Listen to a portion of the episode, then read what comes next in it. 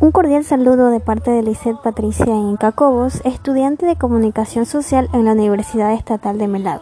En esta ocasión me gustaría contarles una historia.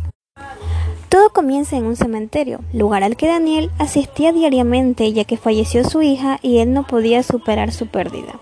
Un día se percató que una niña muy pequeña estaba ahí sola y le preguntó, ¿qué hace ella sola ahí en el cementerio?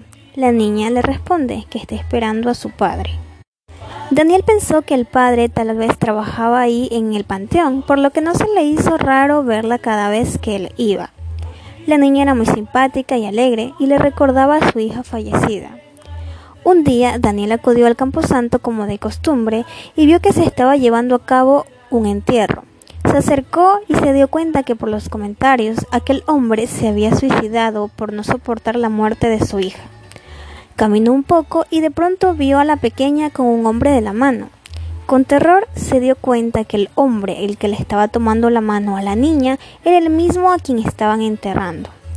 La niña miró sonriente a Daniel y le dijo adiós con la mano, mientras al pasar por su lado le susurra Ahora ya estoy con mi papi y ya me puedo ir.